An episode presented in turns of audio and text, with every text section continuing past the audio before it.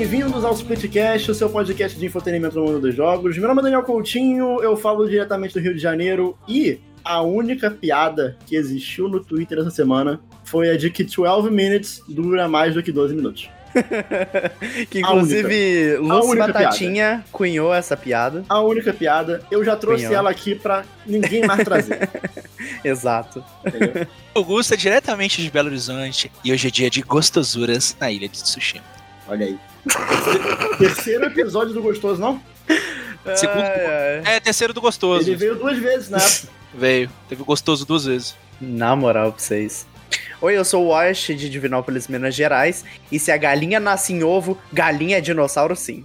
Estamos reunidos para mais um Now Play é, do Splitcast, aquele episódio gravado ao vivo na Twitch, onde a gente fala sobre o que a gente está jogando no momento. Pode ser um jogo que saiu agora, lançamento, que a gente recebeu, ou pode ser um jogo que tá também no, no Game Pass. Inclusive, eu tô com Game Pass e Caralho, Game Pass é muito bom, hein? Porra. Tô falando, tô falando. Game Pass, cara, é tão bom que tem hora que você olha pro Game Pass e você pensa assim, porra, não, a qualquer momento vão descobrir isso aqui e vão acabar com isso aqui, sabe? Sim. Tipo, parece que, ah, parece que é um olha, erro, sabe? Você tá maravilhado que você tá usando, mas eu tenho minhas críticas. Ah, não, também, mas. Mas, hoje, não, hoje não é um dia nem, de criticar nem, o Game nem Pass. Tudo, nem tudo é, é perfeito, nem tudo é tenho, perfeito. Mas eu tenho muito mais coisas a favor do que negativo. E, como sempre eu falo, esse episódio ele está sendo gravado ao vivo na Twitch. Então você, você que está ouvindo esse episódio aí gravado no Spotify, no Apple Podcast, no Google Podcast, no Addict Podcast, você pode acompanhar essa gravação ao vivo aqui na Twitch, com o calor humano do chat,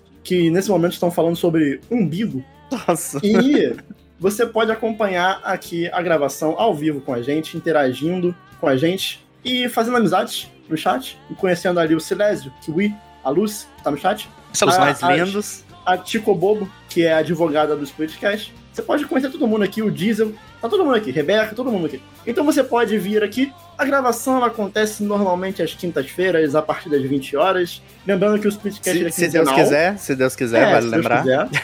Lembrando que o Nowplay ele é quinzenal, então acontece quinta-feira sim, quinta-feira não. E você pode ficar sabendo quando vai ter, seguindo a gente no Twitter, ou aqui mesmo na Twitch. Você recebe sempre um aviso que a gente abrir live. Que inclusive agora tá tendo live de manhã aqui no Splitcast. Vocês nunca vão ver a Lucy nessa live, mas vocês podem ver eu, o Wash, o Gusto. É, nunca mesmo. Nunca. Mas eu tô jogando Pokémon White quase todo dia ali, de 10 da manhã até meio-dia. É uma livezinha mais light pra gente ficar jogando, batendo papo. É a primeira vez que eu tô jogando essa geração de Pokémon e, pô, bem bom, tô curtindo bastante. Mas vamos lá. É, vamos. Pegue o relógio de bolso escondido do seu pai e vem com a gente que tá começando mais um Splitcast.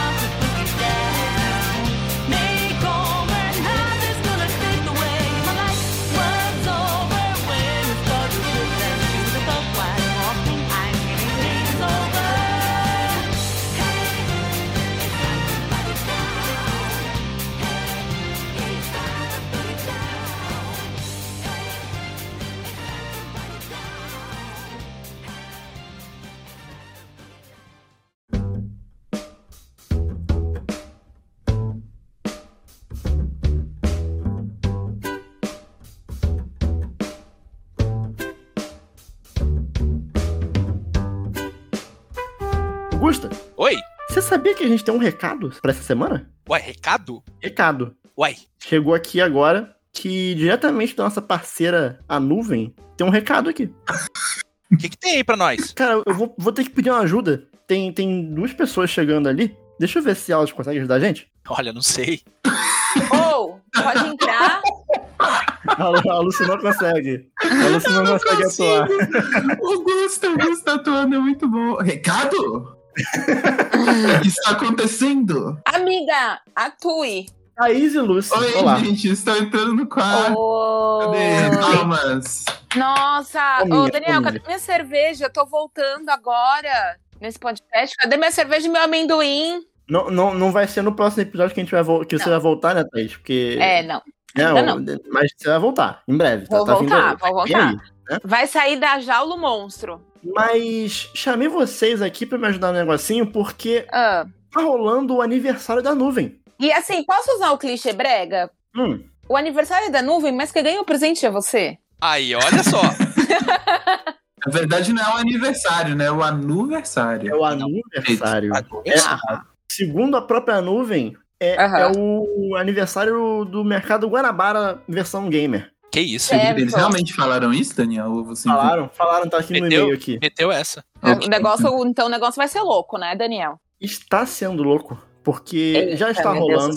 Você que está ouvindo aí, se você está ouvindo esse episódio na data do lançamento, que é dia 2 de setembro de 2021, já Uhum. está rolando, tá rolando agora a promoção. Ela começou no dia 1 de setembro e vai até dia 10 de setembro. Então, tipo, são, são aí 10 dias para você conseguir comprar tudo que você conseguir e, e sair capotando em todo mundo, tal qual um Guanabara, em aniversário. E a nuvem, ela tá comemorando 10 anos e tem simplesmente mais de mil jogos em promoção. É muito jogo. Assim, Acho que se somar todos os jogos que todo mundo aqui já jogou na vida, não deve dar mil. ou é, é muito jogo. É, cara, olha só, tu, tu para pra. Pô, tu olha uma, uma, uma PS Store da vida, tu olha, tu entra lá no iShop, até na Steam mesmo, e, maluco, pô, videogame, né? Tá muito caro, mano. Tá, muito tudo caro muito mesmo. Caro. Mas Tá aí bem tu fora entra, da realidade. tu entra numa loja dessa da nuvem e tem, por exemplo, um Dragon Ball Fighter Z, ou Fighters, por 22 reais. Que isso, Daniel? dois eu abrir reais? essa janela agora. 22 reais. Mas, ó, uma coisa que eu fiquei bem interessada, que tem uns jogos de terror bem gostosinhos, tipo Layers of Fear, com a DLC completa por, tipo, 10 conto. Cara, tem muito jogo, mu- muita coisa que vale a pena. E, assim como a gente fez no Inverno Gamer, Uhum. também tem uma página de recomendações do Splitcast lá com, com vários jogos que a gente recomendou pra você. Uhum. Que, ah, mil jogos, muita coisa, como é que eu vou achar isso tudo? Não, então, o Splitcast já fez a, a curadoria aqui, o trabalho de, de escolher ali. Olha aí, olha aí. E, ah, pô, promoção, tá, tá barato. E se ficar mais barato ainda? Barato ainda? Como assim? O que Vixe. você está falando? Do que você está falando, Daniel Oh, Coutinho? meu Deus, Daniel, você está falando que pode ficar mais barato? Vai Exato, Lúcio. Pode ficar mais barato se você usar o cupom do Splitcast.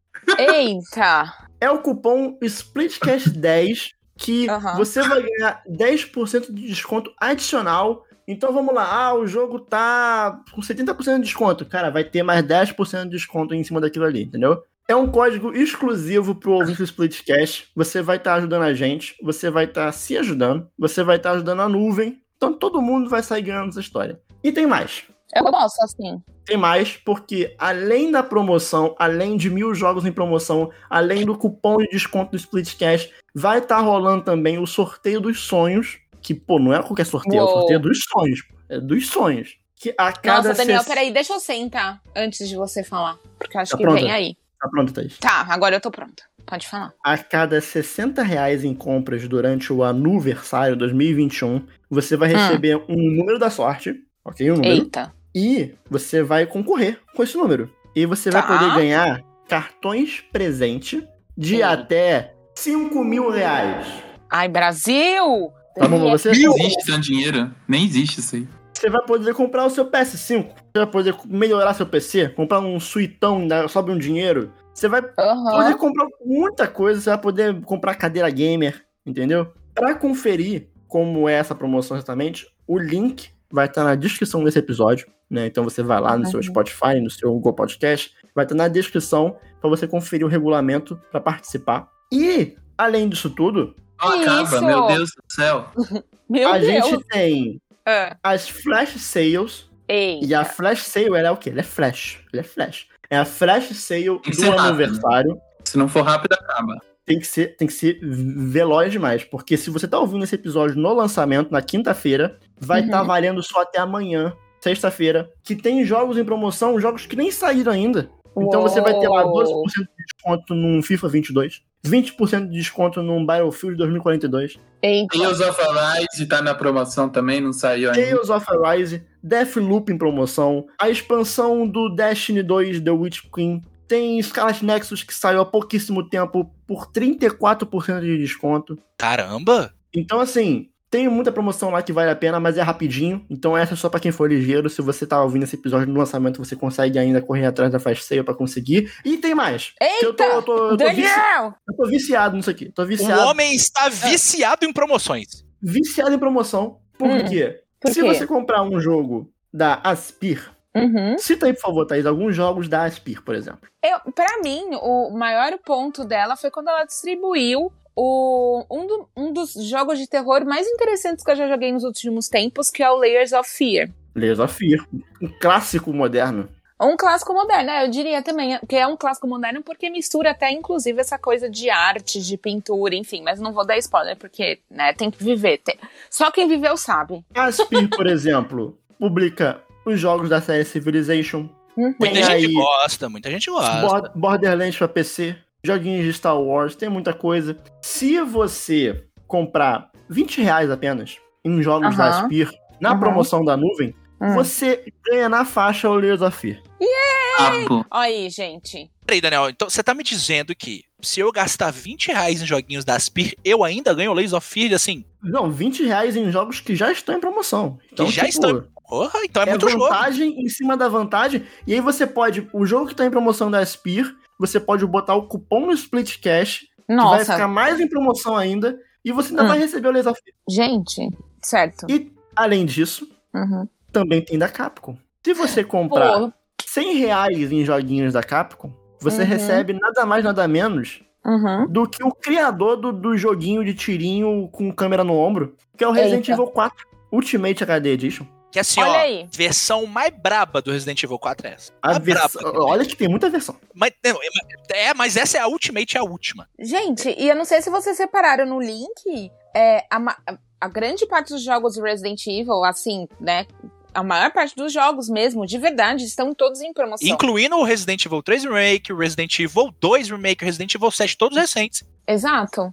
Ou compra- seja, compra em promoção ainda leva um Resident Evil 4 de bobeira. olha aí. E, além disso, tem também a parceria com a Konami, que se você comprar 25 reais em jogos da Konami, você recebe nada mais, nada menos do que Metal Gear Solid 5, que é um jogo que você vai começar a jogar e ele não vai acabar nunca, porque ele não acaba nunca. Nunca tem fim. Ele é É isso aí. Nunca tem fim.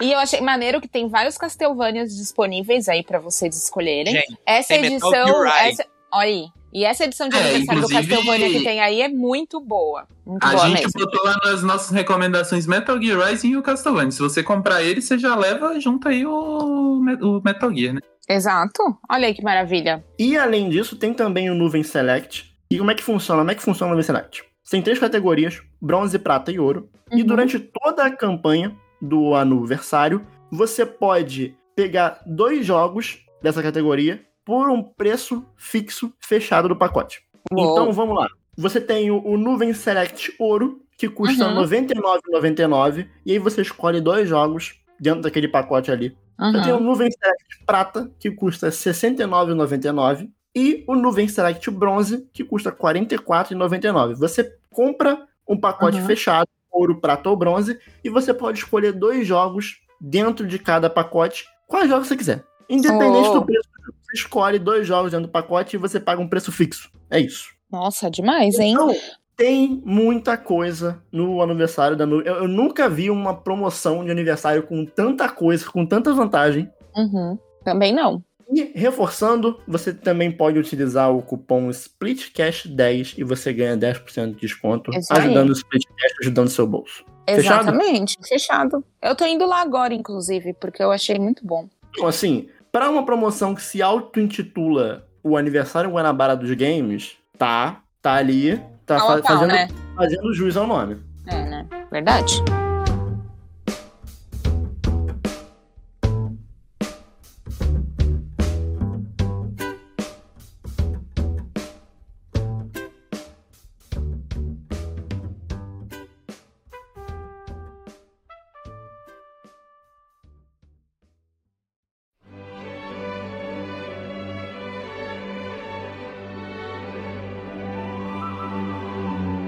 Essa semana, o joguinho que eu tenho jogado, antes de começar a falar dele, eu queria primeiro agradecer aos nossos amigos da Nuvem por terem enviado pra gente. E o joguinho que eu quero falar é Monster Hunter Stories 2, meus queridos amigos. E assim, eu, antes de começar a falar sobre o jogo, eu quero admitir uma coisa que o pessoal do chat, algumas pessoas já sabem, quem me segue no Twitter também já sabe, algum, alguma das pessoas, ou todo mundo aqui do podcast já sabe, eu não sou um fã de Monster Hunter. É... Triste, triste. Pois é, minha vida é infeliz. eu gosto muito de RPG, eu gosto muito de, de coisas na temática medieval, mas caçar dinossauro bate uma preguiça. Mas eu resolvi dar uma chance pra Monster Hunter Stories 2, porque assim, o jogo. É, não que seja um requisito pra mim, mas o jogo ele grita um pouquinho a minha energia nele, com, com questão de. É, na questão gráfica, na questão de, de chamativa mesmo. Não, não que eu diga que tem que. É um requisito o jogo ser da forma que ele é pra me agradar, mas todas as qualidades dele, todos as- as- os elementos que ele tem, é, me chamou atenção e eu quis dar uma chance. Bom, A Ti falou que é basicamente o jogo ser anime. É isso. Como eu falei, não é um É requisito. isso. É só isso. O jogo é anime, o não é tá requisito, jogando. tia. Não é Pode requisito. ser jogo de carro, pode ser jogo de não tiro, é pode... requisito. Em anime, Não é o requisito. Watch tá indo. Não é requisito. Mas bom, Monster Hunter Stories 2, ele começa mostrando um lado que eu achei interessante. Por mais que eu tenha um pouco histórico com Monster Hunter, eu tenho jogado só o World e aquele de PlayStation 2, que eu nem lembro se é o 2, se é o 1 que tem no PlayStation 2. É um dos dois. É, algum dos Só dois. esse, né? Mas, é, de todos esses, esses jogos de Monster Hunter que eu joguei, você sempre foi é, aquele personagem geralmente da. é, não sei se é patrulha, ou tribo, ou do grupo dos caçadores. Você é um É, caçador. Exato, É, você um é, do, caçador, caçador. do, do, do, do sindicato dos caçadores lá, que caçam os, os dinossauros. Caçadores que caçam. É, é engraçado que tem uma coisa que eu quero ressaltar: eles nunca falaram, eu acho, dinossauros, eles sempre falavam monstros, né? Ah, ou é criaturas. É, jogo verdade. É, Monstro Monster Hunter. Hunter, é, é. Não Dinossauro Dinossauro Hunter. Exato. Esse jogo me pegou de surpresa, porque dessa vez a gente tem um protagonista que ele é, de certa forma, parte de uma tribo. E essa tribo, ela vive de forma isolada, longe desses, é, desse clã de caçadores, sindicato dos caçadores, que seja. E eles Sindicato vivem. Caçadores é. Sindicato é uma palavra é porque Não, fazendo não. greve. não, Não é caçaremos não mais. É facilmente usada. É, não caçaremos mais. Precisamos Enfim. de direitos trabalhistas.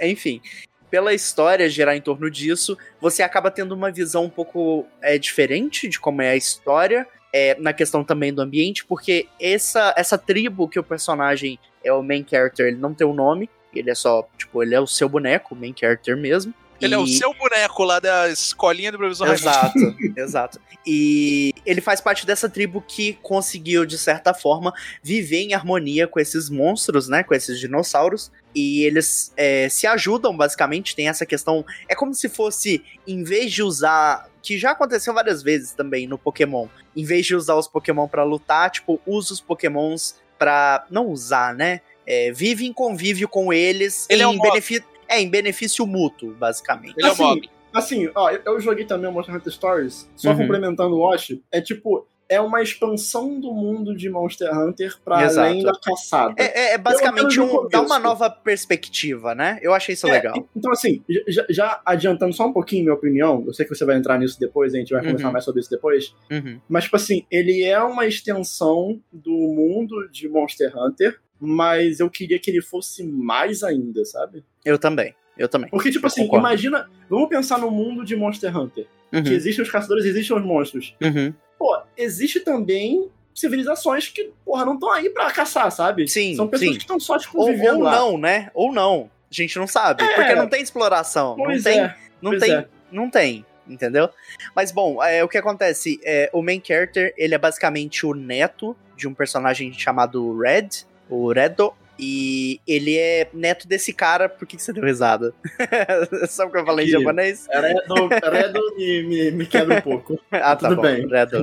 É porque eu joguei com a dublagem japonesa, eu nem, nem vi americano. Mas bom, ele é neto desse, desse, entre aspas, caçador, mas ele foi uma pessoa que, vamos dizer que ele era o outsider dessa tribo, e ele acabou que, assim, fez amizade, conseguiu conquistar a confiança dessas, dessas pessoas dessa tribo, e ele acabou sendo é, bem-vindo entre eles como amigo e tudo mais, basicamente como um herói, porque ele conseguiu fazer amizade e conseguiu criar um vínculo com o Rátalos, que é o monstro barra dinossauro. Eu vou só falar É monstro. monstro, porque, é monstro. né? É, Ele conseguiu Eu criar um costumo vínculo. chamar o Rátalos de Rátalos, né? Então. É. ele conseguiu criar um vínculo com o que era o monstro que essa tribo basicamente adorava. Então, por ele conseguir criar um laço com essa criatura divina aos olhos deles, eles começaram, né, criaram um laço de amizade forte com essa pessoa, e você é o neto dele. Mas, enfim, essa é basicamente a premissa. É, o, o main character é basicamente jogado para você ali de que ele tem que basicamente se provar. É, se ele é tão grande como o Red, né, o avô dele. E aí o jogo começa nisso. É, basicamente Monster Hunter. Assim, eu acho que não tem muito o que dizer, mas eu vou explicar de qualquer forma. É, você sai é, em caçada desses monstros e geralmente o jogo te dá um propósito e aí tem o porquê de você estar tá caçando eles. É, uma coisa que me chamou a atenção nesse jogo é que diferente dos outros Monster Hunter, é, sem ser dessa franquia dos Stories, você nos anteriores você tem esse estilo de gameplay que é basicamente caçada, é uma luta gourmetizada em que você é, ataca a criatura, dependendo do, do monstro que for, você vai conseguir dar um dano nela, e aí depois tem toda a questão de um processo de você ir atrás do monstro, você seguir pegadas dele, rastros dele. Geralmente você tem um livro em que é, você anota os padrões desse monstro, ou tem informações sobre ele já anotadas, e aí você vai atrás desse monstro, você caça ele dessa forma, você acha os pontos fracos dele, você explora as fraquezas, e é basicamente isso. Nesse Monster Hunter tem um pouco desses elementos, mas ele é turn-based. Isso me surpreendeu. Só que. Ele é RPG de turno tradicional mesmo? É, só que ele faz RPG ele, errado? Ele RPG é... errado? Exato. Ele é de turno, mas com suas coisinhas. Exato. Eu, eu particularmente. Como assim ele faz RPG errado? É, eu também quero saber porque eu, particularmente, eu gosto do gameplay, da, da, da, do combate dele. Eu gosto. Acho maneirinho. Uhum. Acho que, inclusive, conversa muito com o tema do jogo. Eu, eu acho que o estilo de combate do jogo, eu acho que ele casou muito bem. Porque, assim, ele tem um padrão diferenciado. Como eu falei que não é, não é requisito para eu gostar do jogo, mas ele tem esse, esse gráfico de anime, ele é uma coisa mais para não ser levada tão a sério. Tipo, tem aquele gatinho lá, que eu até esqueci o nome dele, que tipo, ele aperta as, é, ele aperta as bochechas dele assim, aí ele faz é, umas caretas. É engraçadinho, ele, ele, sabe? Assim, eu vou te falar que aquele gato é aquele bagulho, né? Tipo. Ah, Daniel, você não gostou do gatinho? ah, vai se fuder. O Daniel. Não sei. Da... Cara, é, é, me lembrou muito o Morgana, eu achei muito fofo. Achei fofo. Ah, é, ok. Eu achei fofo. É mas um aí, dos gatos dos jogos. Mas, mas aí o que a questão é? O sistema de combate desse jogo. Eu gostei e não gostei. Porque o que acontece? O jogo ele tem. Durante o combate, você tem o seu pet, basicamente, seu Pokémon, né? Seu monstro, que você escolhe para basicamente liderar a party. E é esse que vai te acompanhar durante as batalhas. E durante as batalhas você tem três estilos de golpe além do, das habilidades do personagem das habilidades do, do monstro. Você pode atacar rápido, você pode atacar de forma estratégica e você pode atacar de forma forte. E aí, basicamente, o que, que vai acontecer? Você vai estudar os monstros à medida em que eles atacarem. Logo no começo do jogo tem um tutorialzinho é, te explicando que, ah, sei lá, tipo, ataque rápido countera ataque forte. Ataque estratégico countera ataque rápido. E ataque forte countera ataque é... Como que eu tinha falado? Esqueci. É, ataque... altera... É um jogo é, é, é, um jogo Exato. É tipo, é tipo Fire Emblem. Fire Emblem? É, é, que, é por aí, que a é por aí sim. ganha é por aí, sim. a lança... Ah, mas Até isso é porque... Não, mas assim, é, é, bem Fire Emblem porque, hum. tipo, quando você ataca um monstro, não é como se você só atacasse o monstro vai rolar um combate entre vocês é, dois. Isso, mas é porque é, é, porque Fire Emblem é porque você está falando do Tree Houses, não e, dos outros. Não, outros outros. Não, mas dos outros você consegue arrancar um, um, dano do bicho, mesmo que basicamente você tiver na fraqueza ou atacar errado. Ah, não, mas no, mas no Monster Hunter também, só é menos ou mais. É, só que é tipo muito menos. De tipo, se você eu não sei se você notou isso, pelo menos para mim, eu me senti dessa forma. Se você não joga o Jokenpo direito, se você manda tesoura na pedra, é, você perde muito. Você, tipo, não consegue dar dano no bicho. Sabe? Isso é uma coisa que me frustrou um pouco. Porque eu acho que o jogo ele deveria permitir você a dar um dano, por mais que você não tenha acertado, tipo assim, a fraqueza do inimigo ali. Ter ganhado dele no Joaquim Poe, sabe? Então, eu acho que me frustrou ah, um pouco ah, esse combate. É, assim, ele, ele, ele dá um dano só é sim. menos. Tipo, é. você toma um dano também maior. Sim, sim. É porque eu acho que muito do jogo tá em, em você olhar pro comportamento do, do, do monstro. Tipo assim. Se é, é um você monstro, estudar ele, basicamente, né? Assim, vamos supor, é um monstro grandão, todo lá sei lá, parrudo, mó parrudo. Uhum, uhum, uhum. Tipo, tu olha pra ele e tu pensa, pô, esse, Não, cara, esse cara sim. vai dar uma parte forte. Sim, sim. Eu vou, eu vou atacar aí- ele ou com estratégico ou rápido, né? e aí, no meio do combate, o- tipo assim, vamos supor, se você atacar muito ele, ele começar a ficar mais fraco, ele pode mudar de comportamento. Vamos supor, ele, Isso, ele fica isso. meio confuso, ele isso, começa a dar ataque rápido. isso. Então, tem, tipo, tem essas é variações que eu achei legal, só que, Sim. sabe? Então, é que eu acho que é, você vai mandar mal nas primeiras vezes que você enfrentar o monstro. Quando você já conhecer, Sim, tipo assim, ah, encontrei um culo. Ah, eu já sei que o culo ataca com técnico, então eu já sei Sim, como sim. derrotar ele, entendeu? sim, sim, sim. É, tem essa questão de que, como eu falei, nos outros Monster Hunter você tem, tipo, livrinho lá, e se você não tiver nenhuma informação sobre o bicho, você vai pra cima e, e descobre você mesmo. Eu acho que nesse jogo funciona dessa mesma forma, só que, como eu falei, eu acho que fiquei um pouco frustrado com essa questão, porque às vezes eu atacava. Eu sei que eu tenho que estudar o monstro, né? Então é normal eu atacar. Tipo, muito fraco antes, para depois eu contra-atacar, já sabendo o padrão dele de ataque. Só que eu, sei lá, cara, eu acho isso um, um pouco desnecessário. Eu não curti muito. Você Entendeu? não gosta de não ter a certeza que o seu planejamento vai dar certo. Exato. Exato, entendeu? Porque eu, eu não gosto de atacar sem ter a certeza de que meu Acho golpe. que fica meio aleatório demais. Exato, exato. Ele, ele- Assim, Aleatório não é a sorte. palavra. É a palavra. É, porque não, não é Mas- aleatório, é predestinado. Ele vai dar três É. ataques. Tipo, se você não acertar, Uhum. você vai tomar o dano e você vai ver que forma ele ataca e aí você contra-ataca com um certo. Então, entendeu? Tipo, Mas eu entendi. acertando eu ou não, entendi, perde a graça, entendi. porque se você sabe a fraqueza dele, tudo bem. Mesma coisa num RPG, se você explora a fraqueza dos inimigos, você vai só spamar aquilo pro inimigo morrer. Mas nesse. Ah, eu sei que bicho tal dá ataque velocidade. Aí você spama Technician e, tipo, fica sem sentido a luta, entendeu? Fica. É meaningless. Não, não, não- você fica. ah, Dá encounter com o bicho lá, aí você usa menos skill e só. Entendeu? Você não precisa de estratégia. É, é- é competição de cabeçada, basicamente, entendeu? Então acho que isso me frustrou um pouco no jogo. É, na questão agora de trilha sonora e de animação, eu queria dizer que eu tô muito impressionado. Eu gostei de como o jogo ficou bem animado, igual eu falei do, do gatinho puxando as próprias Não, o bochechas jogo é assim. bonito, mano. Não, o jogo é lindo, pra caramba. lindo, lindo, lindo, lindo, lindo. Aliás, E- só fazer um adendo, porque você jogou no PC, eu joguei Isso. no Nintendo Switch. Exato.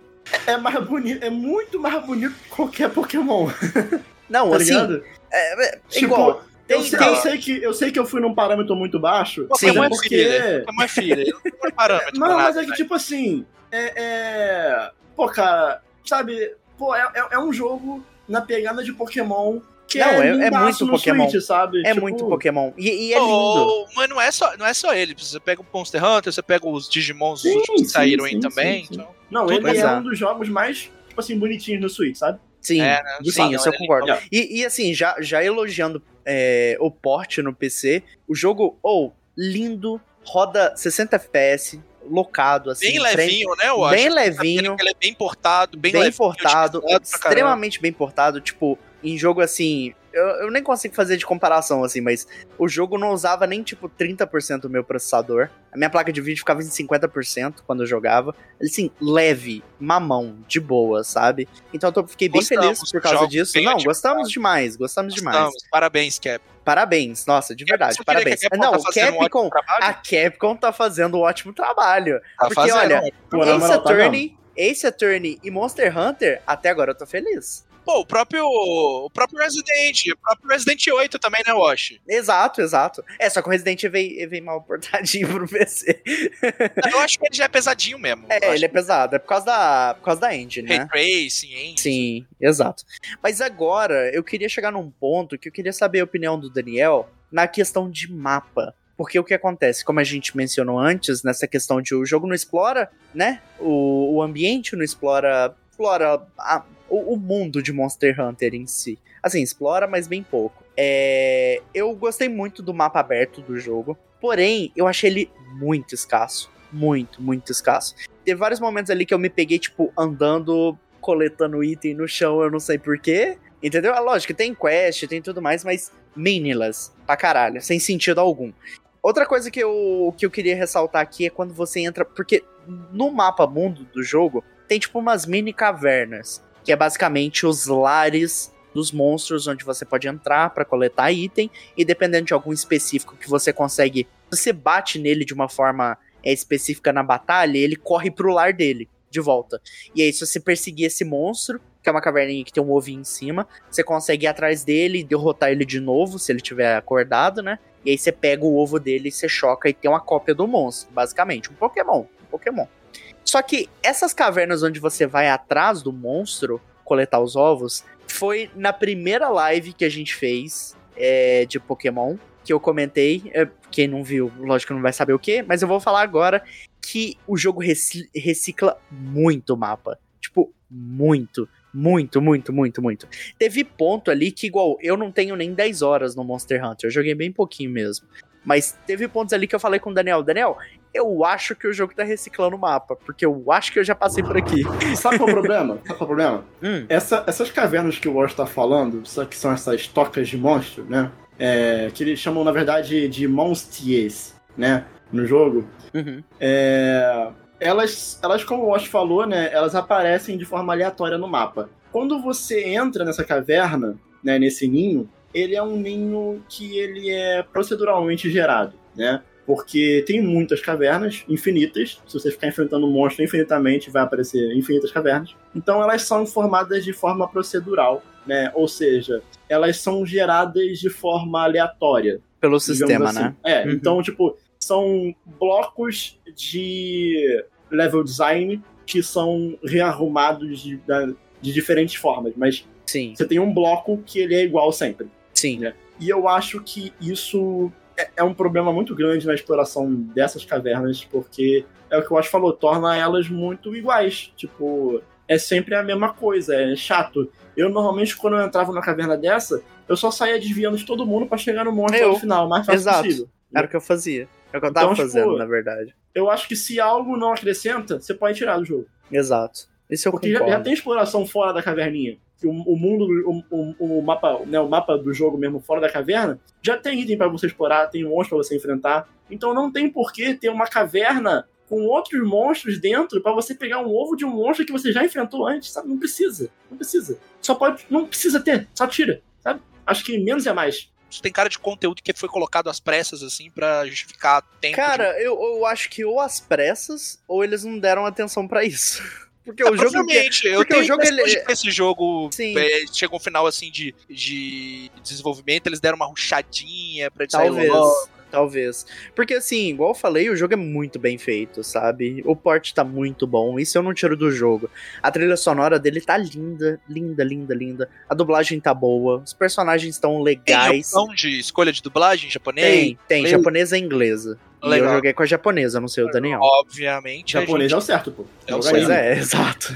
É o que único- eu acho O também. único jogo anime que eu não joguei em japonês foi o Persona 5, porque ele A saiu dublagem primeiro. é excelente também. Não, não é. É porque ele saiu primeiro aqui no Brasil Uhum. só com a dublagem em inglês disponível. Então, Ah, Sim, depois que eles colocaram a opção Não, japonesa. Mas, mas Persona, pelo menos pra mim, eu faço questão Não, de é jogar boa, japonês é quando boa. eu jogo. Ó, Final japonês. Fantasy, Final, Desculpa. Desculpa, inglês. Exato. Final Fantasy também é bem, bem dublado em inglês. Não, é, Final Fantasy também eu jogo sempre em inglês. É, mas, mas assim, o jogo é muito bem feito. Eu só acho que ele tem esses problemas. Na questão da história, eu vou ser sincero. é, não me chamou não. muita atenção. Assim, tem, tem, tem aquela, aquela menininha lá que eu, tipo, eu peguei, eu encontrei ela agora no jogo, eu até esqueci Uhum. o nome dela. Uhum. É, parece legal. Só que eu acho que a história ela tenta muito, sabe? De Não, fazer tipo, o herói. De fazer o herói. E eu não gosto muito disso, sabe? Eu gosto de, de você trilhar o caminho, basicamente. Ó, eu, eu, eu avancei mais na história do que o Wash nesse momento, porque eu já tô jogando já a, a- desde o lançamento. Uhum. Mas, cara, a história, ela. Até o ponto que você tá, eu tava gostando. Uhum, uhum, uhum. Resumindo, assim, a história do jogo ela fala sobre um evento que tá deixando os monstros meio fora de controle. Meio que padrão de Monster Hunter. Quase Pois sempre. tem tudo. Pois é. É a chance de Então- fazer um negócio diferente já, não fizeram, né? Então, Pois tipo é. assim, eu achei que o Stories, ele ia ser um Stories, né? Ele ia contar histórias, né? Coisa que Monster Hunter nunca foi o foco. Pegar, nunca pegar foi o mais foco na, da- na questão da lore também, É, né? nunca foi o foco do Monster Hunter narrativa, e eu acho melhor assim mesmo. Eu acho que Monster Hunter não precisa ter narrativa. Também Mas acho Stories eu- que tem no World lá Stories tem que ter. Stories tem que ter, entendeu? E acaba que o Stories ele tenta ir pra um lado mais de, de narrativa, mas não, não entrega direito. Porque chega um momento do jogo que você, você vai viajar o mundo, digamos assim. Você vai sair da sua cidade, vai. E toda vez segue mais ou menos o mesmo padrão. Você chega lá no lugar, uma cidade nova, aí você vai encontrar um cara que vai te contar um problema, que vai falar, porra, tal monstro tá arrumando um problema aí, vai lá caçar ele. Aí você vai lá, caça o monstro. Aí você volta pra cidade. Aí o cara vai falar, pô, tal outro monstro tá arrumando um problema. Pô, vai lá caçar ele, por favor. É, Aí você tipo, vai lá caçar ele. Exato. E tipo, cara, um jogo sobre você ter que caçar monstros que estão arrumando problema é Monster Hunter, sabe? pois é. Tipo, eu acho que talvez eu que esteja errado. Uhum. Ou, ou Talvez nós, né? É, talvez, me- talvez, talvez eu aí. esteja esperando que o Monster Hunter Stories não, Não, e, seja Monster Hunter, digamos assim. e- e é engraçado, Daniel, que, tipo, é, é irônico de o nosso personagem ele fazer parte de uma tribo em que eles convivem com os monstros e tentam É isso, entender eles. é e eles isso. falam, ô, mata aquele lá porque não tá se comportando como é deveria. isso. Tipo, mas aí, aí que tá. No Tipo- jogo, não mata, entendeu? É, No final da batalha, É, o monstro verdade. ele nunca morre. verdade, ele, verdade. Ele tipo, só é desmaia. derrotado e vai embora, É né? tipo Pokémon, ele desmaia, sabe? Pois é. E eu não, Então, não acho que é. é. legal, acho que estruturalmente o gameplay, momento a momento, eu acho ruim.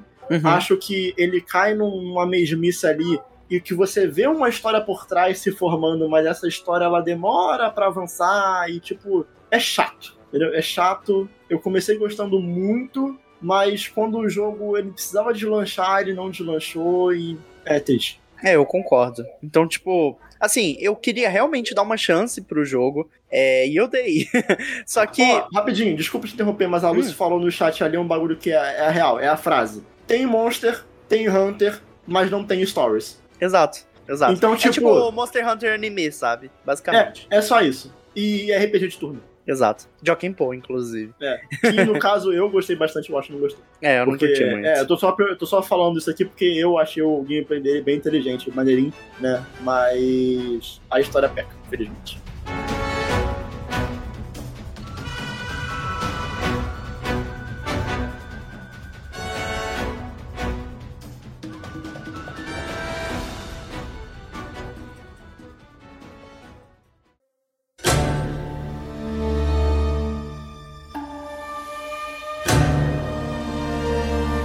A Sony decidiu agora que todo jogo que ela relançar vai se chamar Director's Cut, né?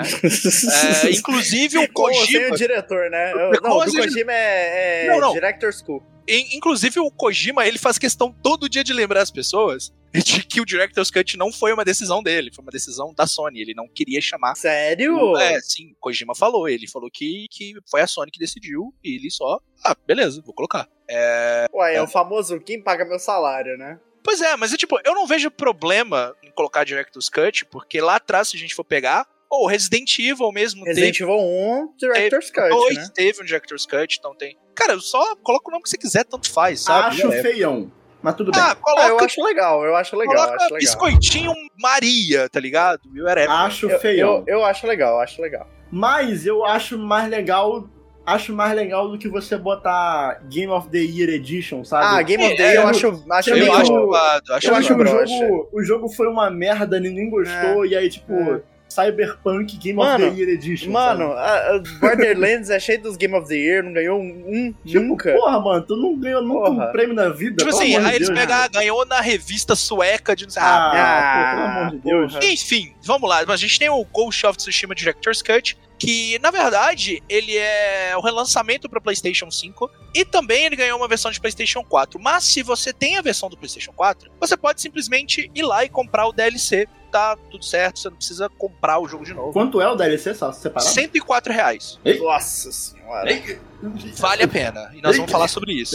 Ó, Vale muito a pena. Muito. ó, caralho. A questão é, a polêmica foi na versão do PlayStation 5. Se você tem a versão de PlayStation 4 digital ou disco, você pode comprar o DLC, né? Normal. Pode comprar o DLC. Mas o, o, o upgrade. Não é bem upgrade, porque quando o PlayStation 5 saiu, eles lançaram um patch do jogo pro jogo ficar a 60 FPS. O jogo já roda em 4K, então. A versão de PlayStation 4 no PlayStation 5 já roda 60 quadros. Mas aí eles lançaram um upgrade pra ativar as funções do DualSense. E é zoado pra caramba. Não, ô, Peraí, é ruim? Não, as funções do DualSense são maravilhosas. Ah, Mas tá. eu achei que cobrar por isso não fosse legal, entendeu? Ah, Ah, tá, sim. ok, ok. Entendeu? Sim, sim, então, certeza. assim, se você tem um PlayStation 5 e já tem o jogo, mano, Gusta, só Gusta, compra o DLC. Quatro pessoas têm PlayStation 5, Gusta. Não, mas, oh, mas eu vou te falar o que eu achei mais zoado. Hum. É a Sony tirar a versão anterior da PS Store. Então, Agora a única versão disponível é a Director's Cut que custa mais caro. mas n- não, não tinha. Pra mim. Não, não, não, não, não. O preço continua o mesmo. Nunca houve corte de preço no Ghost of Tsushima. Então Mas vai ficou ela- demorar mais pra ter, porque agora é uma versão nova. vai demorar mais pra ter. O que eu Pô, acho então. zoado, o que eu Não. acho zoado é, é ou não também, né? Nunca teve corte Já, de preço. já, ó, vou te falar, o Ghost of Tsushima já era pra ter tido corte de preço. E agora não vai ter por causa do Director's Cut. O Last of Us teve, diminuiu sem conto, né? O Last of Pois Us. é. É, mas enfim, tirando isso, e uma outra coisa que eu acho muito zoado também é que quem comprou o jogo no lançamento e comprou o DLC vai pagar mais caro que quem tá comprando agora, né? Puta merda, Então cara. é zoado. Porém, contudo, esse jogo já entrou em promoção algumas vezes. Então quem comprou em Assim, promoção. mas até aí também, Gusta, esse negócio de quem comprou no lançamento pagar mais caro é. é, sabe, sabe, sabe que É, corre assim, riscos. é. Você sabe que, que o Early Adopter tem mais do que eu, né? É, sim, Tem exatamente. mais é que se fuder. Bom, mas vamos, vamos falar.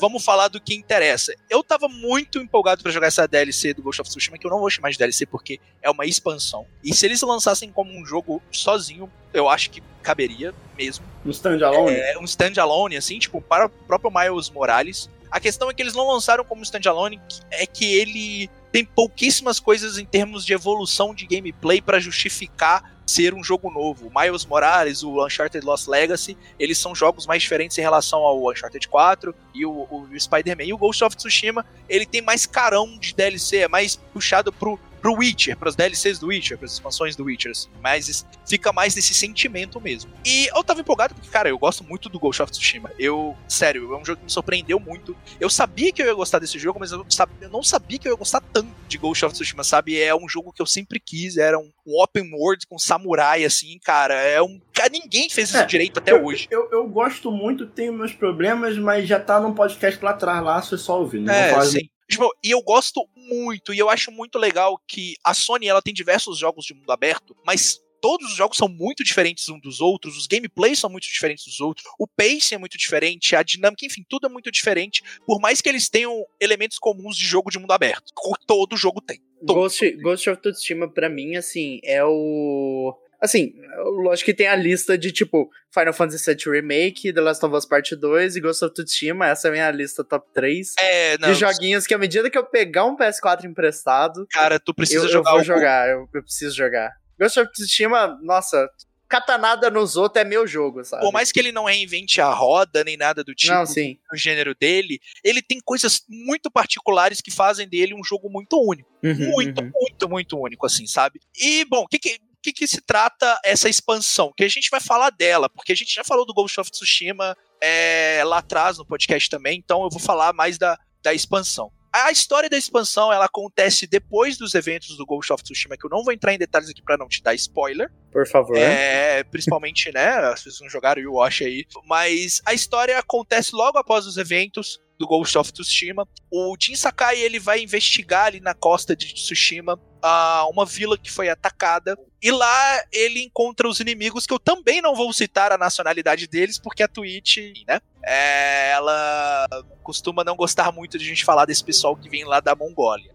Mas tem esses inimigos, né? Eles estão lá na costa, foi um ataque deles, aí o Jim fica, mas como assim, sabe? Tipo, o conflito já acabou e não sei o quê. Só que esses inimigos, eles doparam todas as pessoas dessas vilas, eles, dessa vila, no caso, eles estão agindo meio esquisito, assim, eles estão, tipo, tendo alucinação, e quando ele chega lá, ele percebe que os inimigos, eles estão diferentes. Eles são diferentes, eles agem diferentes dos, dos, inimigos que ele enfrentou antes, né? na invasão que teve em Tsushima no, no jogo, né, base. Aí ele descobre que esses inimigos estão na ilha de Iki, que fica perto da ilha de Tsushima. A ilha de Iki é uma ilha que fica. Tsushima e Iki ficam entre é, o Japão e a Coreia, mas eles fazem parte do Japão. E nessa época, pelo que deu a entender, Tsushima já era. é, já pertencia ao Japão. E Iki, por mais que o pessoal. É perto de Okinawa, isso? Ali não, pra baixo?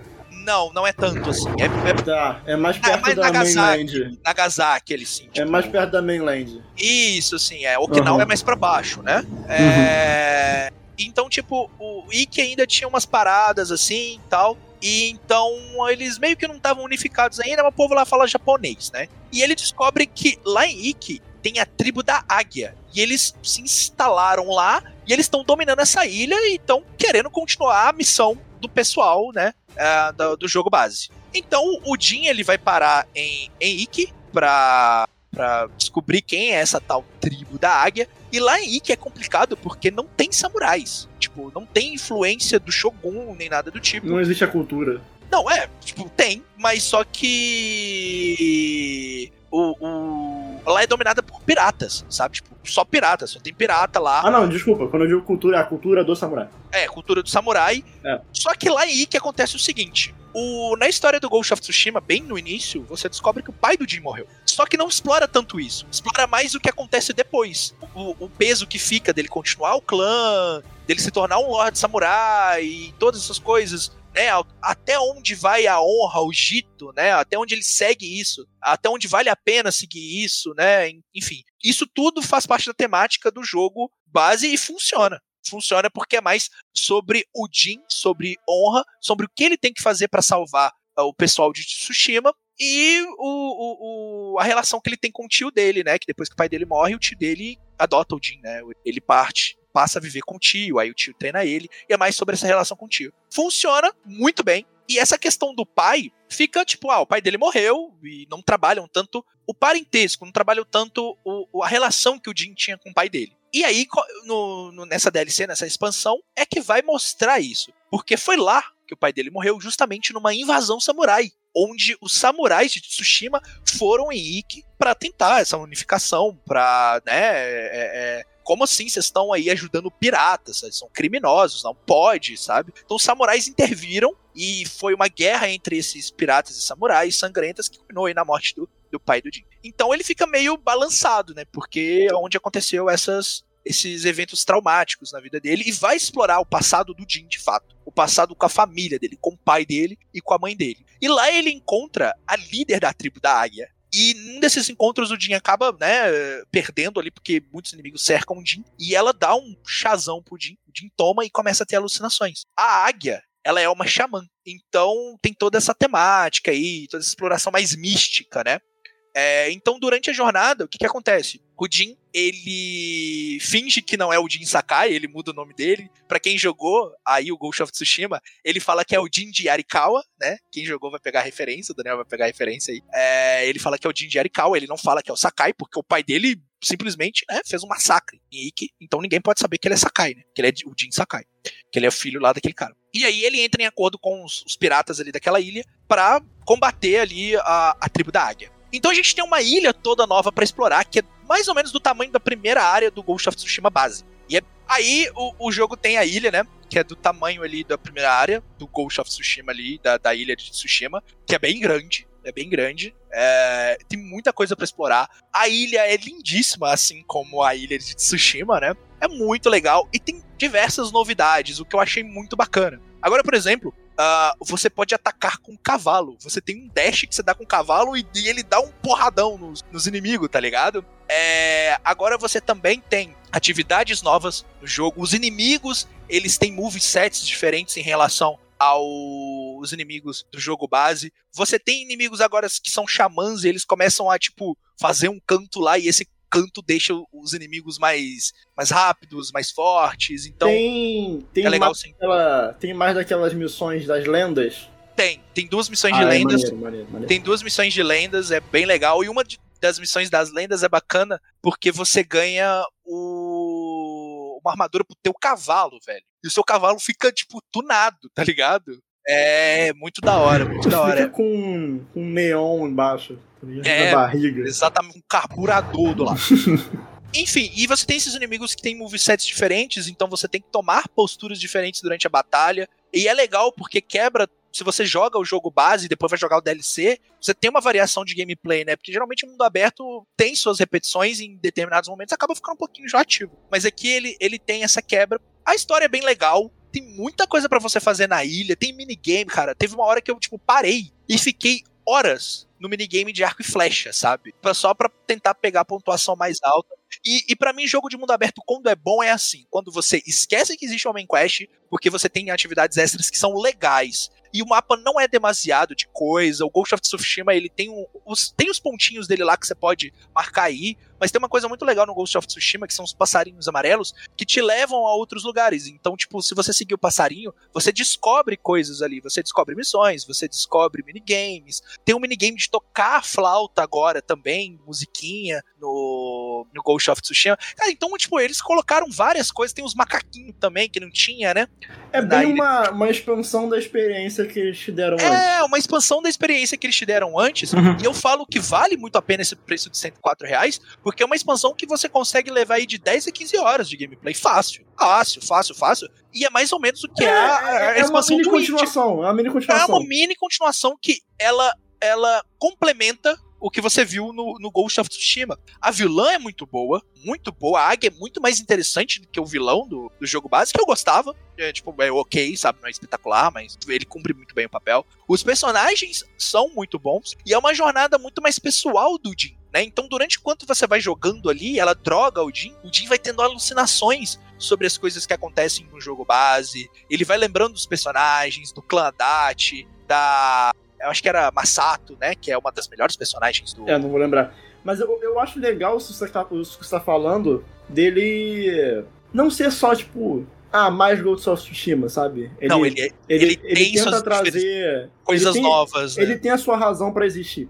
Tem. Ele tem a sua razão pra a existir. sua mensagem própria. Sim, sim, é muito bom. É, tipo, por isso que eu tô falando que se ele fosse um jogo standalone, valeria muito a pena comprar, porque o jogo tem muita coisa, cara. Tem muita coisa nova. A pergunta é, Gusta, vale no Game Awards do Splitcast? Olha, complicado, porque eu.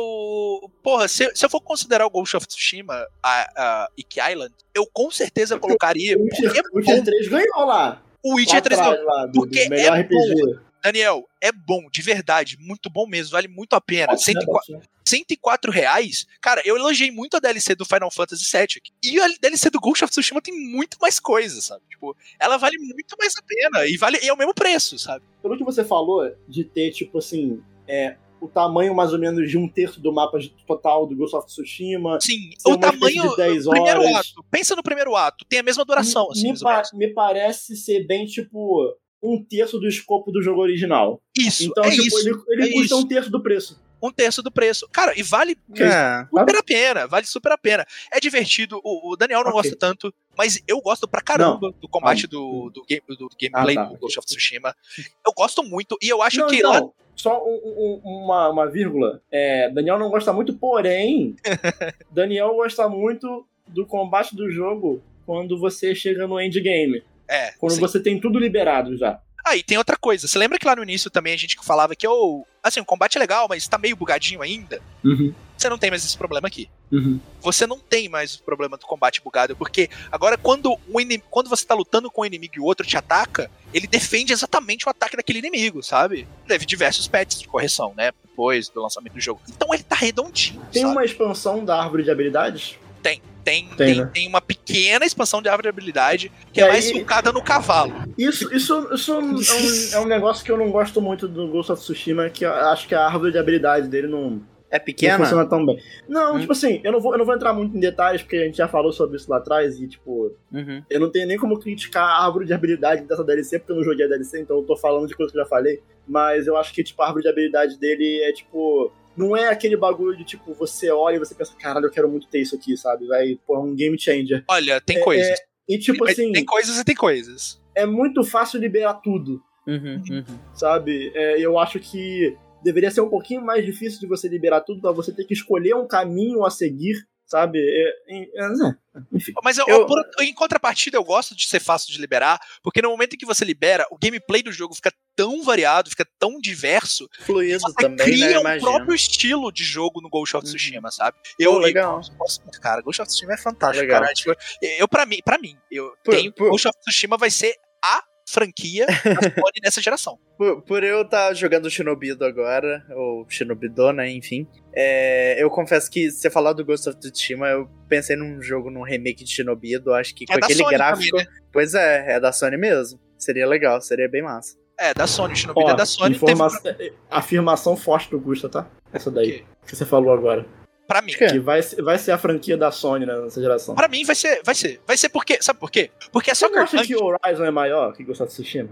Acho que sim, porque a Guerrilla é um estúdio maior. É. Até porque Ah, o presidente da Guerrilla agora é o presidente da Sony, né? É, é, tipo, é, a, a, a que, que pra mim é o melhor estúdio da Sony, diz, o que esses caras fizeram em um ano é bruxaria. Os caras fizeram o Miles Morales, remasterizaram o Homem-Aranha de 2018, O Ratchet Clank. o Ratchet Clank e ainda lançaram um patch de 60 FPS Pois pro é. Ratchet Clank do PS4 em menos É. de E, ano. caramba, é. caras E Ratchet Clank é gigantesco, né, cara? Uh, Ratchet Clank é maravilhoso. Então, tipo, Variado pra eu porra. acho que Sabe-se lá em que condições fizeram esse trabalho, mas espero que. Não, a Enfim, Insomania, a Insomania que não, não tem muito histórico disso, não, cara. É eles, cara. A- A Insomania, a Insomania que não tem. Não, inclusive, se você for ver, tem matéria sobre como eles têm uma cultura saudável de- dentro da empresa. Tem matéria, depois eu te mando. É, é, É. Não, tô falando sério. A, a Nintendo Eles também, dizem a Nintendo mesma também. coisa da Globo, né, Daniel? A Nintendo também, a Nintendo também, confia. Não, é, mas, ah, ah, bom, Ani- Animal Crossing foi, free- foi free, free. é, Free, é, no free, stress. free crunch. É, Confia, confia. não, eu confio mais na Insomnia que- do que na Square Enix, na Nintendo. Japão, eu não confio em japonês, não, mano. é, Japão, cara. É o Japão é. no Kojima eu não confio. Amiga, amiga minha que tá trabalhando com, com localização de jogos e tradução, ela fala que tá trabalhando 16 horas por dia. É, tipo isso. Então, assim, o, o Ghost of Tsushima, é, a Soccer Punch, no caso, né? Ela era um dos estúdios, um dos menores, assim, da Sony, com menor escopo. E depois do sucesso do Ghost of Tsushima, houve investimento. Então eu acredito que o, o, segundo jogo da série, que está sendo envolvido, Ah, com vai, certeza. vai ter outros escopos. Então, Uhum. é, pra mim, o Ghost of Tsushima vai ser uma das grandes franquias da Sony. Embora eu ache também que deva aparecer outra coisa aí durante a geração, porque os caras falam 25 jogos sendo feitos. Enfim, o Ghost of Tsushima uh, Director's Cut vale muito a pena se você não tem o jogo. Se você tem a versão de PlayStation 4, vale a pena tu comprar o DLC. E se você for jogar no PlayStation 5, cara, não fica tanto na pira de comprar, tipo, o up- upgrade ah, do, do DualSense, porque o jogo já roda 60 FPS a versão do, do PS4 no PS5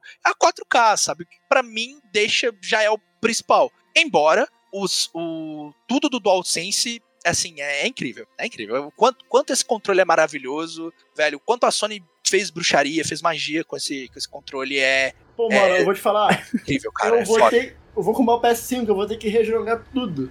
Não, e você falando dessa forma, assim, parece tipo o cálice sagrado, Mas sabe? Assim, é, são fala. só os jogos que tem suporte pra isso. O Last of Us não tem, por exemplo. Vale a pena comprar muito. É, se você não tiver na pira de pegar os bagulho do DualSense, cara, tanto faz. Só compra o DLC, 104 reais. Vale muito a pena. É praticamente tipo um mini Ghost of Tsushima ali, com 10 horas a 15 horas de conteúdo, que pra mim tá super ok. É tipo a primeira expansão do The Witcher. E quero agradecer a Sony por ter me mandado o Ghost of Tsushima. É a primeira vez que eu recebo um jogo da Sony. Sony Zuda, tá? Fiquei feliz pra A caramba braba. Por ter recebido o. Ghost of Tsushima aí, poder jogar o DLC e fazer pra vocês. E no meu canal vai ter conteúdo de Ghost of Tsushima, eu vou falar sobre a Brabo. direção de arte desse jogo. Então fiquem ligados aí também, se vocês não conhecem meu canal, logo logo tem conteúdo. Joguem gostoso da Tchutchuquinha. Pixel do Gusta, vai lá que vai ter conteúdo de Ghost of Tsushima. Brabo. Chique.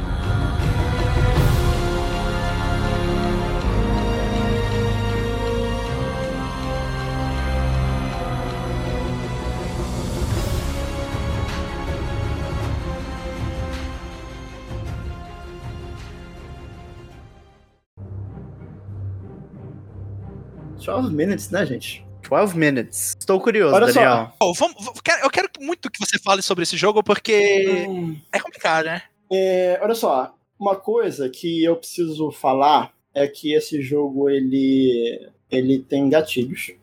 Tem gatilhos principalmente para pessoas que passaram por relacionamentos abusivos ou sofreram algum tipo de abuso, alguma coisa assim. Porque eu acho que o jogo, o, o jogo em momento algum ele fala sobre isso de uma forma muito irresponsável, tá? É, no geral, assim, é, De uma comecei- forma irresponsável? irresponsável. Acho que em momento algum ele, ele, ele não fala sobre o tipo de conteúdo que ele tem ali, né? É, que é um conteúdo que ele, ele te faz fazer através do protagonista. Mas é, é, vamos falar sobre isso. Vamos lá. Uhum, uhum. Porque é difícil falar sobre 12 Minutes, principalmente sem spoilers, porque, porque muito, do, muito do que justifica eu não ter gostado, por exemplo, da história do jogo, se justifica nos spoilers, tá? Mas eu não vou dar spoiler aqui, pode ficar tranquilo. É, talvez eu use um exemplo ou outro, é, mas nada que vai estragar a experiência de ninguém, tá? Pelo amor de Deus. E a minha experiência com o 12 Minutes ela foi esquisita. Né? Como o jogo também é. Esse jogo é esquisito, né, Ele é estranho, né? Porque eu comecei adorando a forma como o jogo ele se apresenta e como você vai descobrindo as coisas, porque ele é um jogo inteligente. Ele é um jogo que você vai descobrindo algumas coisinhas no começo de uma forma satisfatória, mas quando você emperra não é tão satisfatório assim por problemas que ele tem. Mas quando eu terminei o 12 Minutes, eu achei ele estranho, né? E quanto mais eu penso sobre o 12 Minutes desde que eu zerei, tipo, ele saiu, ele lançou no Game Pass, eu peguei no lançamento do Game Pass Uhum. e eu zerei tipo no dia seguinte, né? Então eu já, já zerei ele já faz um tempo. É, inclusive foi foi uma experiência legal, tipo, é, ir jogando ele e conversando com o pessoal que durante enquanto eu tava jogando pelo Foi terminando, saído- né? Uhum. por ele ter saído no Game Pass, é, eu, a, eu a, a, a Bia e o Sanches do, do Bonus Stage, é, a Kira, que faz live na, aqui na Twitch, a Kika, a, a Kikachu, né? A gente foi conversando sobre o jogo, o Yuri também, a, a Paty, enfim, uma galera. Demartini A gente também, foi, é, o Demartini, a gente foi conversando sobre, sobre o que a gente achando do jogo. E no começo, é, eu fui, fui curtindo, fui curtindo, mas depois ele foi ficando esquisito e ele tem um final. É, não, tem, não tem outras palavras. É, é Não, um dos não, não. piores. É um dos Caramba. piores finais da história que eu já vi na minha vida. Caramba! Entendeu? Caramba! É, é um final que estraga. É um jogo, é um muito do jogo que jogo. tá muito mixed feelings mesmo, né? Tem gente Cara, que amou e tem gente é. que absolutamente odiou, né, velho? Caramba! É um, é um dos piores finais que eu já vi. Em Porra, e, e até onde eu joguei geral, tava sabe? muito interessante, tava, tipo, da hora. Eu tava achando isso também, cara. Se você for olhar lá meus tweets no dia que eu comecei a jogar, Hum. tava lá, eu, caralho, eu não consigo parar de jogar 12 Minutes. Eu mudei meu nome pra, tipo, Daniel 12 Minutes, sabe? Aham. E, tipo, mas vamos lá, vamos lá, vamos lá, por parte. O que que é 12 Minutes, tá? Ele é um point and click adventure feito pela Annapurna, que foi, foi publicado pela Annapurna, que foi desenvolvido por um cara chamado Luiz Antônio. É, Mineiro de. Não é? Não é? eu, eu não sei de onde ele é, não pesquisei isso, eu esqueci, mas o nome dele é Luiz Antônio. E o que mais chamou a atenção desse jogo, desde o do anúncio dele, primeiro que é um jogo na Purna, e todo jogo na Purna parece bom, né? É, todo jogo na Puna você tem a obrigação de pelo menos testar. E o- o- logo de cara, o elenco de dublagem, os atores do filme, são três personagens que tem no jogo. É James McAvoy, o cara que fez Fragmentado e, E o-. Professor Xavier recente. Professor Xa- Xavier no primeira classe, maravilhoso. Professor Xavier bombado. o William Defoe, que dispensa apresentações. Duende Verde, Doente verde, né? e basicamente a, a Daisy Ridley, que é a Ray. Star Wars. Exato. E como é que funciona o jogo? Esse jogo ele funciona é, é tipo você controla esse cara. Eu vou chamar de esposo, de esposa e de policial, tá? Os nomes dos personagens eu vou chamar isso. Eu vou chamar de esposo, esposa e policial. Você controla, você controla o esposo, né? Ele é, é certo falar esposo, é? Né? Marido, né? É marido, né? Boy. Mas Não Você existe. controla o é, boy. Enfim, você controla, você Controla o controla o boy. Boy. O boy, Meu boy Deus. lixo, saca? O boy, lixo. um dos boys Boy, mais lixo da história. Boy Meu lixo. Você, só, você controla, você controla esse cara, que ele, ele chega em casa, ele encontra a esposa, aí eles começam a comer uma sobremesa. Daniel, peraí, só um, só um minuto. O quê? O seu bloco tem que ter 12 minutos. Foi a Lucy que pediu, né? Foi. Tá bom. É, Nossa. Ele, ele chega em casa, Meu Deus. aí ele começa. É tipo assim, a esposa dele chama ele pra tomar uma sobremesa. Eu não sei quem, quem vai direto pra sobremesa, né? Mas, enfim, eles vão. E aí, nessa. Eles. Fala. Daniel, é, eu só ah, queria não, porra. Olha aí. Daniel, se vale a pena comprar o jogo, né? Porque, pô, 12 minutos só, Daniel? Foda, né? Ela entrou Saiu. falou isso aí. Exato. Mas va- vamos lá, vamos lá. É, você, você controla esse cara, ele chega em casa, encontra a esposa, eles começam, eles começam a jantar uma sobremesa que ela preparou pra eles. E aí ela conta pra, pra ele que ela tá grávida. É, E aí, pô, beleza, o cara fica meio assim, tipo, pô, tá grávida e tal. Às vezes fica até meio. Ele fica feliz, mas preocupado, tipo, caralho, vou ser pai, bizarro, sabe? Tipo, não sei como ser pai direito. E, tipo, é uma noite normal, né? Um jantar romântico ali, e eles contando que tá grávida, que vai ser pai, não sei o quê. E aí, toca, toca a campainha, é um policial. Esse policial vai e acusa a esposa de ter matado o próprio pai oito anos atrás, prende os dois, e aí, em algum momento, esse policial vai lá e mata você. No momento que você morre, você volta pro começo do, da cena, ou seja, assim que você entra pela porta de casa. E aí, a, a graça do jogo é que você tá preso nesse loop temporal, que você tudo que você faz, você volta pro começo dele, que é quando você entra em casa.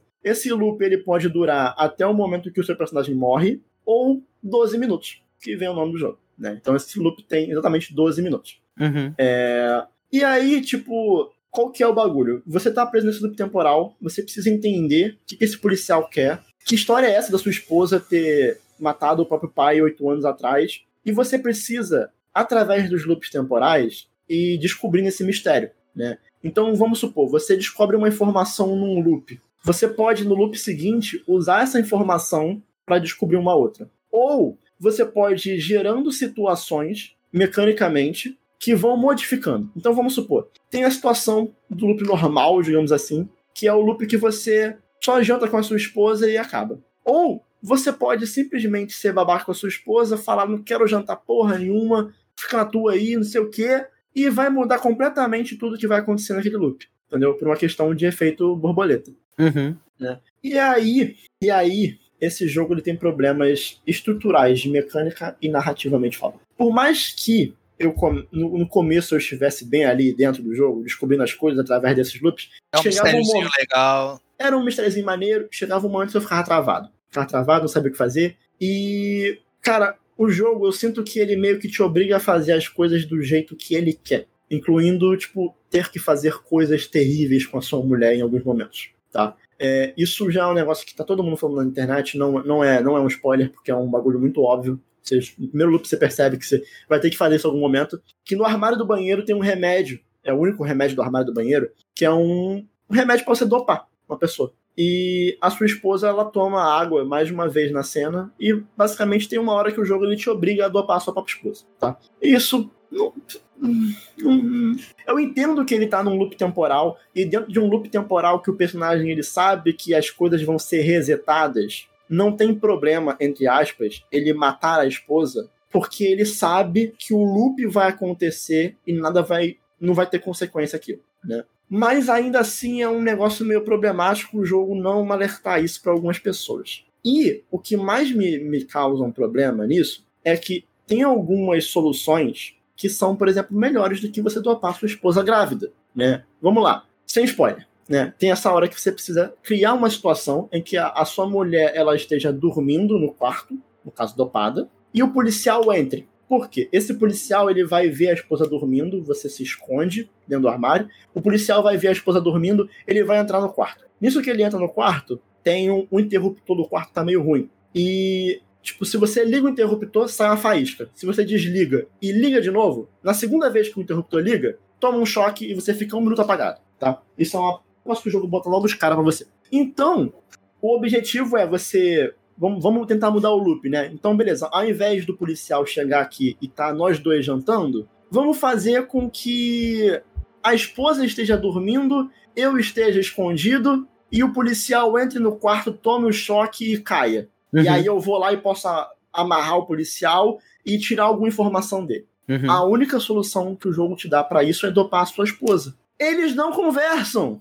Tipo, o jogo ele fala pra você em um momento que é possível você fazer a sua esposa acreditar que você está preso no loop temporal. Inclusive, isso é um, um, um puzzle que você tem que resolver. É como fazer ela acreditar que você está no loop temporal. Se ela já acreditou, por que, que você não conversa com a sua esposa e combina? Pô, olha só, vai lá no quarto, finge que tá dormindo, porque esse cara vai entrar, aí ele vai tomar um choque, e aí quando ele tomar um choque, nós dois podemos tentar pegar a informação dele. Uhum. Por quê? porque o jogo não quer que você interrogue o policial com a esposa acordada, entendeu? Então ele te força a não conseguir criar essa solução que existe, mas o jogo não deixa você fazer, Puta merda. entendeu? Então, tipo, tem, outra, tem outros, outros exemplos de possíveis situações que eu encontrei, mas que o jogo não deixava eu fazer. Não vou citar ela, porque eu teria que citar outros exemplos de parte mais pra frente do jogo com spoiler. Uhum, uhum. Mas o jogo ele não te dá os verbos necessários pra realizar essas É ações. o, é o famoso livre pra fazer o que você quiser, porém depende. Porém, depende, é isso. É o é Tale the. Game. Isso é você triste. tem, Isso é você, tem, triste. você tem É o liberdade Tale the Game mesmo. para brincar com o que o jogo te dá, entendeu? Tipo, eu não vou dizer, eu não vou dizer exatamente, mas o policial ele quer um objeto, tá? Se você botar esse objeto na frente do policial, ele não reage ao objeto. Ele vai perguntar: "Cadê o objeto?" e vai embora, porque ele não tá programado pra é muito Pra, é tipo, surreal. você, você dar surrender e entregar o que ele o, quer, né? O, o. Como é que é o nome dele? O. Como é que é o nome? O Luiz Antônio, ele não Luiz levou em Antônio. consideração que a pessoa poderia pensar nisso, entendeu? Então ele não programou essa possibilidade. E nem programou algo que faça sentido essa possibilidade não ser possível. É, isso é, isso é, isso Então, é assim- muito que level design quebrado, sabe? O jogo ele começa muito mal maneiro, planejado, muito mas mal planejado. mecanicamente ele tem defeitos. A história dele, eu não, eu, não, eu, não, eu não tenho como explicar aqui porque a história é ruim. Porque envolve spoiler. Porque a Spoiler, né? história, a história ela vai ficando esquisita quando o mistério vai sendo revelado. E ela termina de uma forma assim. Bizarra, né? Final Ah. de Game of Thrones, final de Lost. A minha, a minha reação pro final desse jogo foi, sei lá, foi o o Jacan vendo um bagulho podre no pedaço da cozinha, só que ele fala. Uhum. foi, foi isso. Foi do. Jacan. Porque é, é muito ruim. É muito ruim.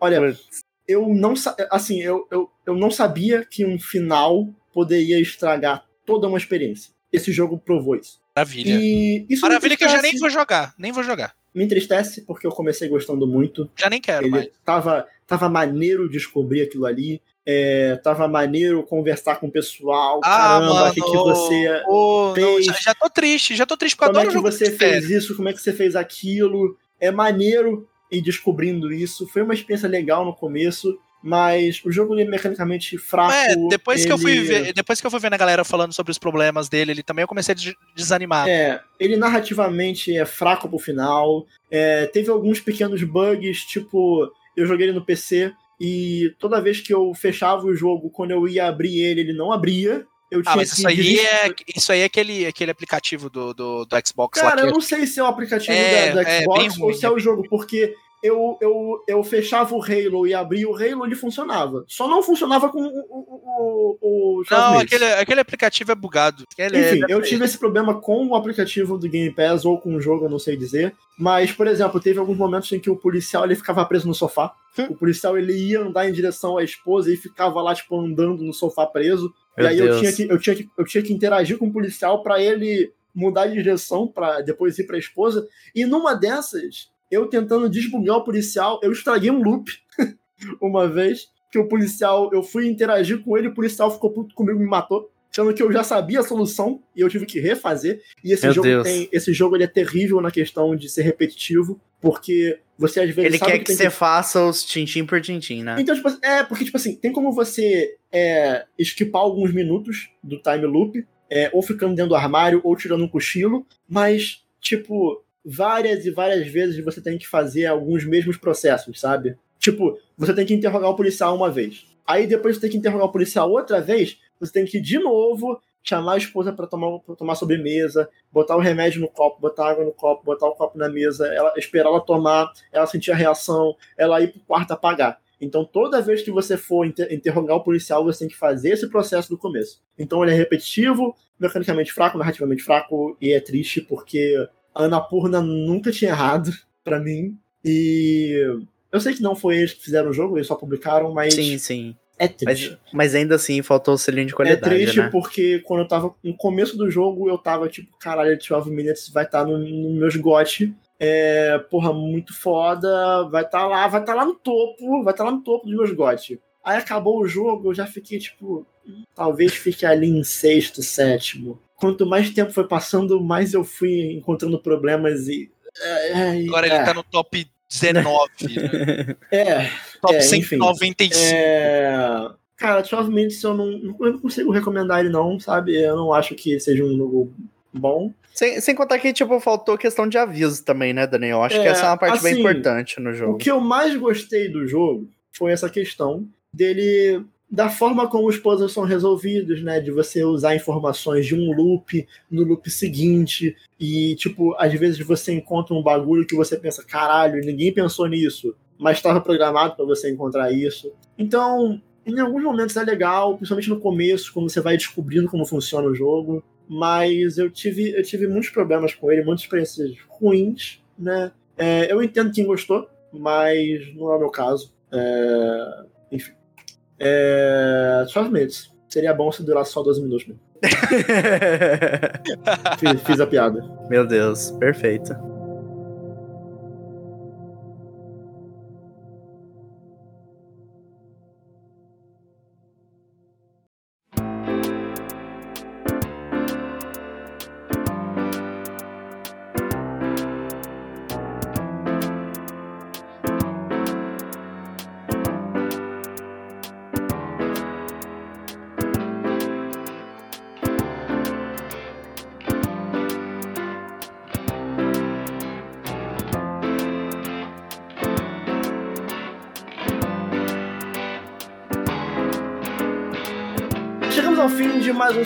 Muito obrigado pelo seu feedback, pelo seu apoio. Se você quiser enviar um e-mail para o Splitcast, você pode mandar sua cartinha para contato.splitcast.com.br ou, se você quiser entrar em contato com a gente, pode ser pelas nossas redes sociais. Tem arroba Splitcast Underline, tanto no Twitter quanto no Instagram.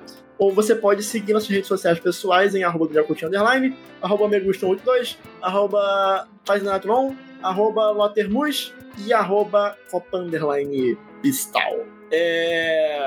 Lembrando novamente que esse episódio ele foi gravado ao vivo na Twitch, então acesse lá em twitch.tv barra e deixe seu follow para acompanhar novas transmissões, é, tanto de, de gravação quanto de gameplay. E outro merchan, outro merchan, teve vídeo novo no canal Cadê o Zelda? Ah, Zé, voltou. não. Wash, Ai, não, eu te Faça seu odeio. Daniel. Eu te faça seu merchan odeio.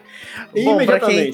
Ai, que droga. Pra quem não sabe, eu tenho um canal no YouTube que é chamado de Cadê o Zelda? E lá eu tô postando análises sobre joguinhos. Minhas análises é bem curtinhas. Postei recentemente um vídeo sobre Final Fantasy Pixel Remaster. É, para quem quiser assistir, só pesquisar mesmo Cadê o Zelda no YouTube. E é isto. Eu ficarei muito feliz com o apoio e tô feliz com o meu merchan aqui no final. Ah, É vai lá, vai lá, acompanhe. vai lá, vai lá. Meu menino é bom, meu Acompanhe menino é Cadê bom. o Zelda? Amo É vocês, bom demais. gente. Meu Obrigado. menino é bom demais. É, para encerrar esse episódio, música que encerra o episódio é escolhida pelo Gustavo Henrique, de Belo Então, Horizonte. Hoje a gente vai encerrar esse episódio com ah, o próximo jogo que eu vou falar no, no Play, fazer pra vocês. já tem já? Já tem, pô, tem. Era pra, Tem, ser nesse, era pra ser nesse, mas acabou sendo o Ghost of Tsushima. É, mas ah, eu vamos encerrar esse episódio com a abertura do New The World Ends With You, New Game. Essa Brabo. música é maravilhosa, esse jogo é bom pra caramba. E nós vamos falar mais dele no próximo Play. Bravo. E se eu não ficar preso num time loop de 12 minutos, é, nós somos o Splitcast e até a próxima. Tchau, gente. We'll